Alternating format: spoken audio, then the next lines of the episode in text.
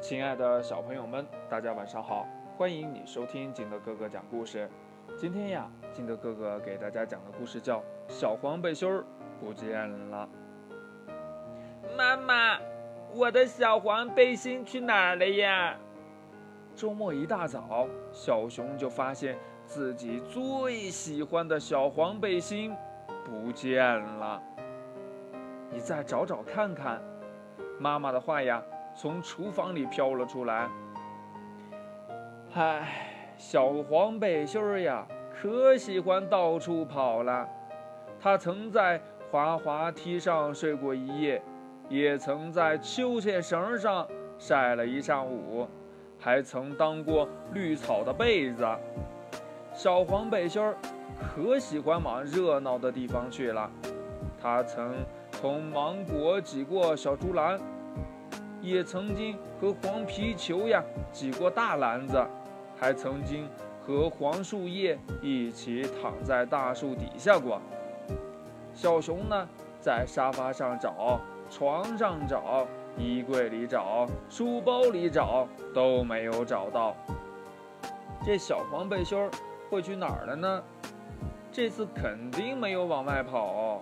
因为呀，昨天晚上小熊还穿着它在家里看电视呢。小熊呢，把家里所有黄色的物品都翻了翻，有小黄鸭、妈妈的黄手套、爸爸的黄帽子，就是没有小熊的小黄背心儿。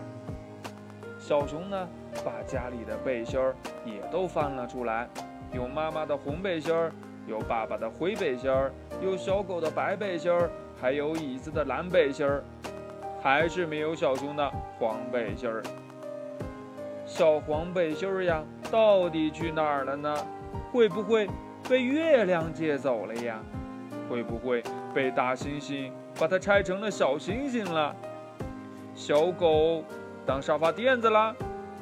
小鸭子当围巾了？小熊仰着头想啊想啊，哎，小猫的小红球怎么在沙发上？小狗的垫子怎么会跑到我的椅子上？小熊想呀，嗯，小猫小狗乱放物品，等他们回家呀，要给他们上一堂课，这课就叫不能随手乱放物品。每个物品都应该有自己的位置，只有小鸭的东西最整齐。看小鸭的，哎，小鸭的黄被子还在老地方。哎，不，不对呀，那不是小鸭的黄被子，是小熊的小黄背心儿。看来呀，要上课的不只是乱放物品的小狗、小猫，还有小熊自己呀。要当老师，必须自己先做好。小熊说完呢，就把这小黄背心儿折叠好，放进了衣柜，把玩具呢收进了玩具架，把手套、帽子放在了衣帽架上。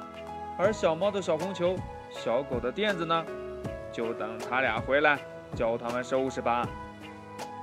故事讲完了，亲爱的小朋友们。